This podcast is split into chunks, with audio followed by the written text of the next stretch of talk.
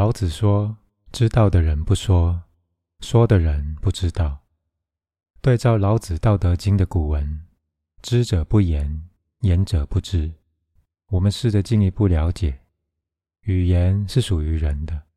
很明显的，它一定会非常受到限制。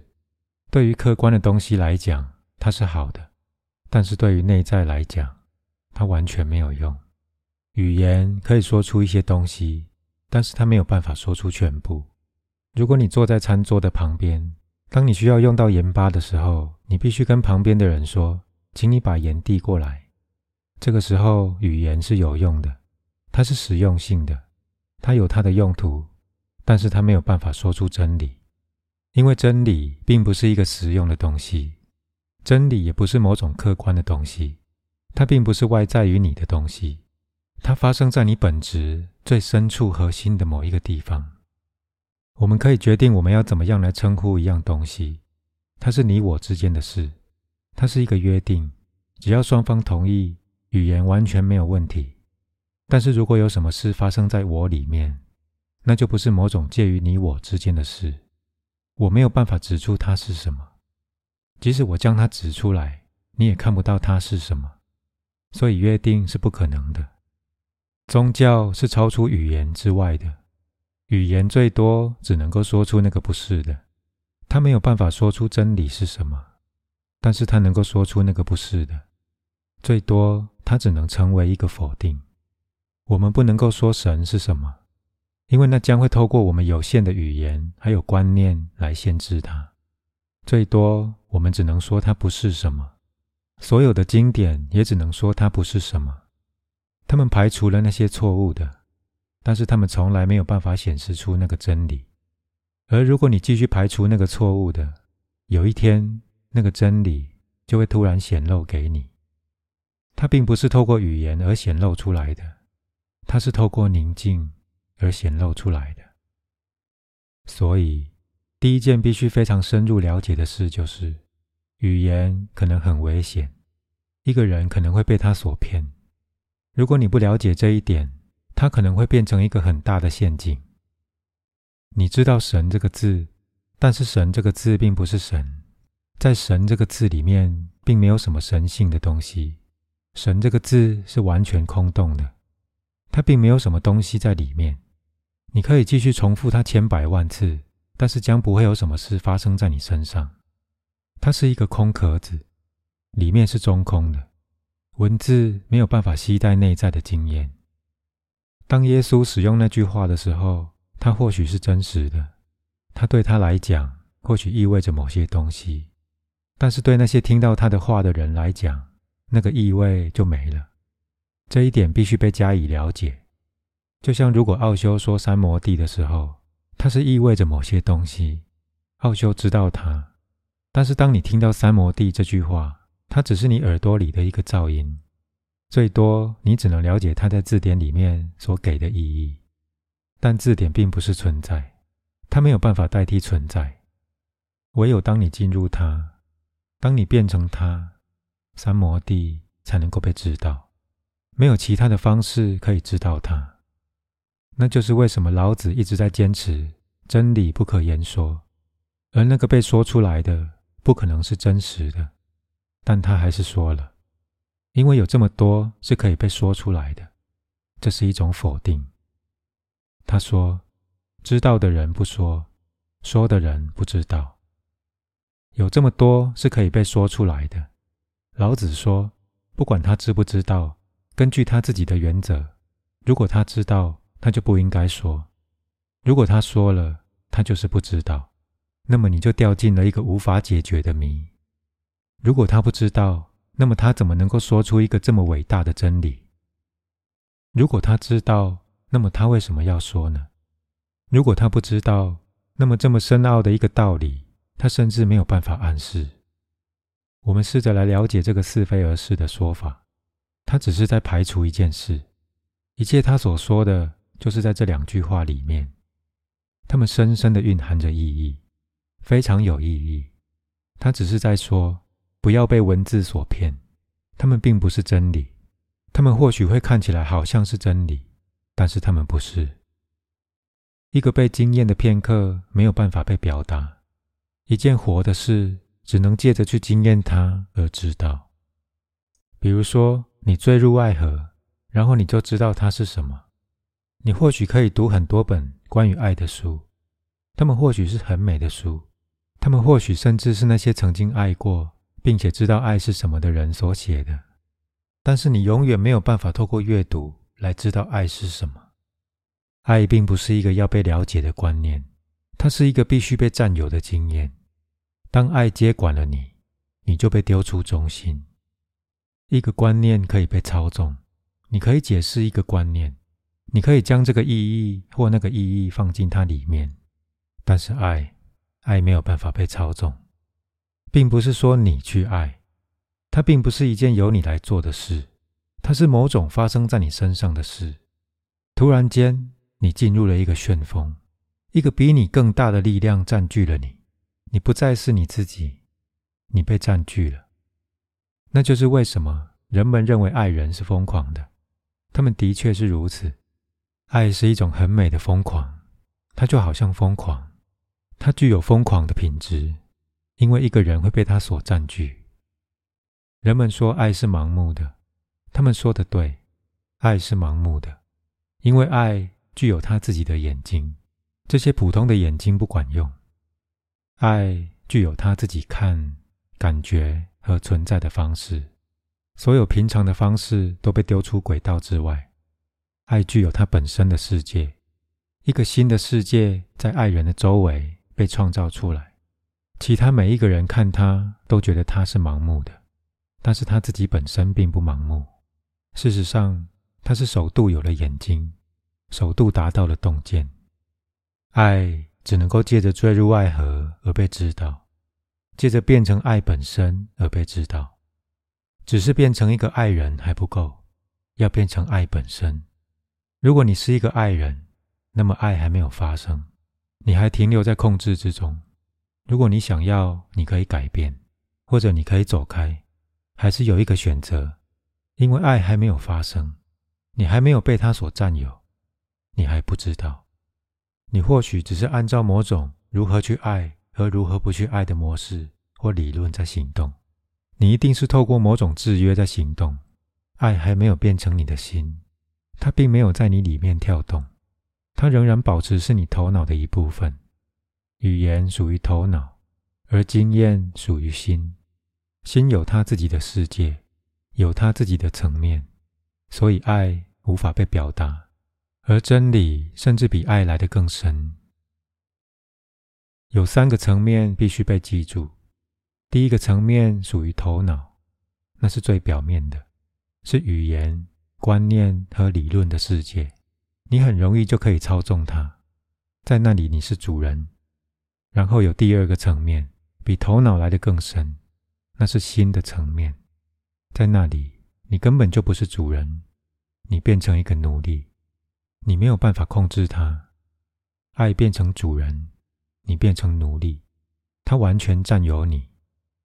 但头脑仍然可以说出一些关于爱的事，因为心离头脑并没有很远，那个距离并不是非常远。头脑可以有一些瞥见，它可以往回看，它可以向里面看，然后有一些瞥见。那就是为什么诗是可能的，绘画是可能的，音乐是可能的。这些都是来自心的瞥见，神、真理、狂喜、涅槃和成道，他们属于本性。头脑甚至还没有听过它，它能够对第二层有一些瞥见，那属于心和爱。他甚至没有听过有另外一个比心更深的层面存在。心能够对本性有一些瞥见，因为他比较接近他。所以，那些处于爱之中的人，能够对祈祷有一些了解，只有一些，因为祈祷就好像爱一样。当耶稣说“神就是爱”，他是在对那些有心的人说的，他是在对他的门徒说的。如果他是在大学里面对一些教授或学者讲话，他就不会说“神就是爱”这种愚蠢的话，他一定会说“神就是数学，神就是逻辑或其他的东西”。但他是在跟他非常亲密的门徒说话，他们跟他非常亲近，他们爱他很深，所以他能够说神就是爱。他是以新的语言在对心讲话，他是在指示给那些属于新的人说，这是进一步的目标，进一步的目标就是神，而你现在所站的地方是爱。耶稣试着要在神和爱之间创造出一座桥梁，因此他说：“神就是爱，或者爱就是神。”他并不是在对教皇、神学家或是非常精通宗教事务的人士讲话，不，他是在对渔夫、农夫和木匠讲话。他们都不是很用头脑的人，他们还是属于感觉世界的人，他们仍然属于感觉。那就是为什么他会说：“神就是爱。”心能够有一些瞥见，所以第一步就是从脑落到心，从头走向心；第二步就是从心走向本性。关于本性，没有什么可以说的，因为甚至连要说一些关于心的事都不可能了。关于本性，更是无话可说。你必须亲自去经验，你必须知道之后才知道。没有捷径。老子说：“知道的人不说，所有那些知道的人都没有说。你不会相信，因为佛陀继续讲了四十年，在四十年里面，每天都在讲，他一直在讲。但是那些知道佛陀的人还是说，他从来没有讲过一句话。就像奥修也说，他也是每天继续在讲，但是在这当中。”了解他的人将会知道，他一句话也没有说，因为所有那些被说出来的都只是一个暗示，在他里面并没有什么东西被说出来，它只是一个网，一个渔夫的网，好让那些生活在他们头脑里的人能够被抓住。一旦他们被抓住，语言的使用就结束了，然后他们的心就开始悸动，那么就有一个融合。会发生在师父与门徒之间，不是沟通，然后他们的心就开始以同样的韵律跳动，然后他们就以同样的韵律呼吸，那么就什么话都不必说，那么什么话都不必说，就一切都被了解了。所有的谈话都是要使你准备好，能够进入宁静。而唯有在宁静当中，真理才能够被给予。好几个世纪以前，菩提达摩远赴中国寻找门徒，他里面有某些东西，他已经在数日子。不久之后，他就会离开身体，他在找一个可以跟他融合的人。印度充满了伟大的学者，但是他必须远赴中国去寻找一个了解新的语言。和宁静的语言的人，而那根本就不是语言。他等了九年，然后他的门徒出现了。没有人知道在这两个人之间发生了什么事，没有人能够知道。但是一个传递发生了。菩提达摩将他所有的一切都给了慧可，禅的传统就此诞生。现在人们一直在说菩提达摩将禅给了慧可。那是一个没有经典的传递，那是一个不同话语的沟通。即使当时你在场，你也不会知道到底发生了什么。它是一个本质的传递，从一个本质跳到另外一个本质。慧能是敞开的，菩提达摩跳进去了。某种不能够被说的东西被说出去了，不是以话语说出，而是以本质说出。在存在性的层面上，它被传递了。事情一直都是以这样的方式。自从那个时候开始，禅师一直都以无言来给出他们最后的话语。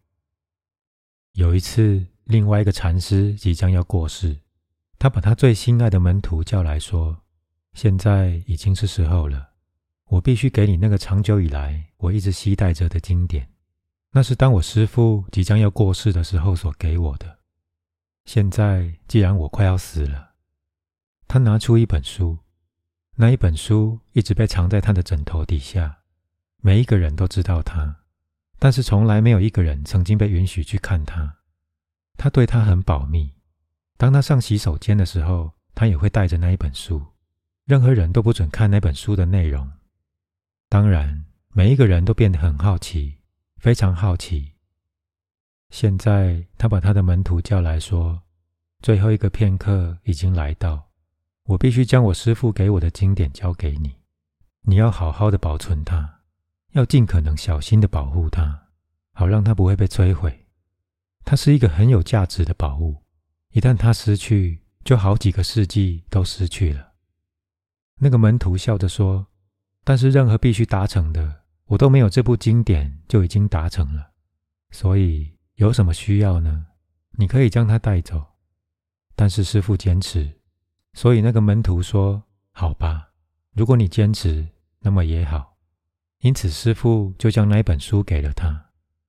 那是一个冬天的晚上，天气非常冷，屋子里面在烧火。那个门徒拿了那一本书之后，看都不看，就将它丢进火堆里。师傅跳起来说：“你在干什么？”那个门徒喊得更大声说：“你在说什么？要保存经典吗？”师傅开始笑，他说：“你通过考验了。如果你将它保存起来，你就错过了。而且我老实告诉你，里面什么都没写，它是完全空白的。我只是要你看看，你是否能够了解宁静，或者你在内在深处仍然执着文字。”执着观念、理论和哲学，一切的哲学，一切所能够被说出来的，都只是像皇宫的走廊。我看到你们每天晚上在打显，都是在走廊打显，也就是师父与门徒晚上的聚会。因为所有的问题都只能在走廊被解答。一旦你准备好，就没有问题，那么你就能够进入皇宫。以前曾经有一个希腊智者。他以前常常在走廊教课，人们会说：“你有着座这么漂亮的房子，为什么你要在走廊教学？”他说：“所有的教学都好像是走廊，当你准备好可以去听宁静，你才进入庙里，那么就不需要说话。所有的语言文字最多只能变成走廊，他们引导你进入内在的庙宇。但是如果你执着于他们，那么你就停留在走廊，走廊并不是皇宫。老子是在说一些好像走廊或门的东西。如果你能够了解它，你就会抛弃所有的文字和语言。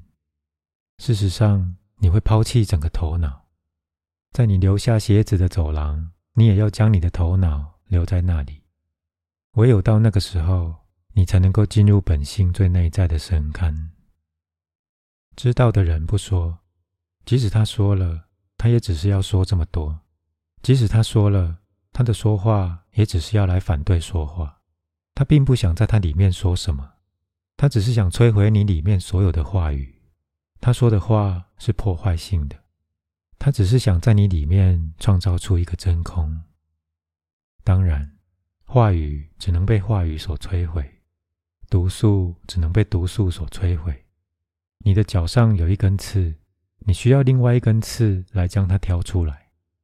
一切这里所讲的，就好像是另外一根刺，用来将已经在你身上的那一根刺挑出来。一旦第一根刺被挑出来，第二根刺也就没有用了，你就将它们两者一起丢掉。所有的话语都是被知者所使用来挑出那些已经固定在你里面的一些其他话语。一旦你成为空的，它就结束了。印度有一个伟人，他是一个非常稀有的人。像他这样的人，你用你的手指头可以数得出来。他的名字叫做纳卡朱纳。他反驳每一件事，他用辩论来反对每一件事，他批评所有的理论。人们觉得很困惑，他们会说：“好，任何你所说的都没有问题，但是你的观点是什么？”他会说：“我没有任何观点，我在这里只是要摧毁理论。我并没有一个理论可以来取代他们。不论你的理论是什么，来，我将会批评它，并且摧毁它。但是不要要求代替品，因为我没有。因此你变成空的，那非常好，不需要做任何事。如果你相信神，那卡朱纳将会批评神；如果你不相信神，你是一个无神论者，他将会批评无神论。如果你相信有一个灵魂，那么他是灵魂的敌人；如果你不相信灵魂，那么他也是你的敌人。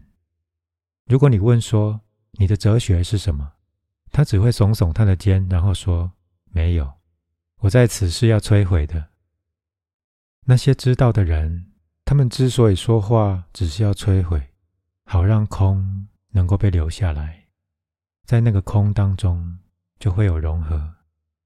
融合这个字的意思就是来结合，那么就会有一个很深的统一，在那个统一当中，那个不能够被说出的就能够被说出，不需要话语，甚至连姿势都不需要，它就这样被传递，不需要任何经典。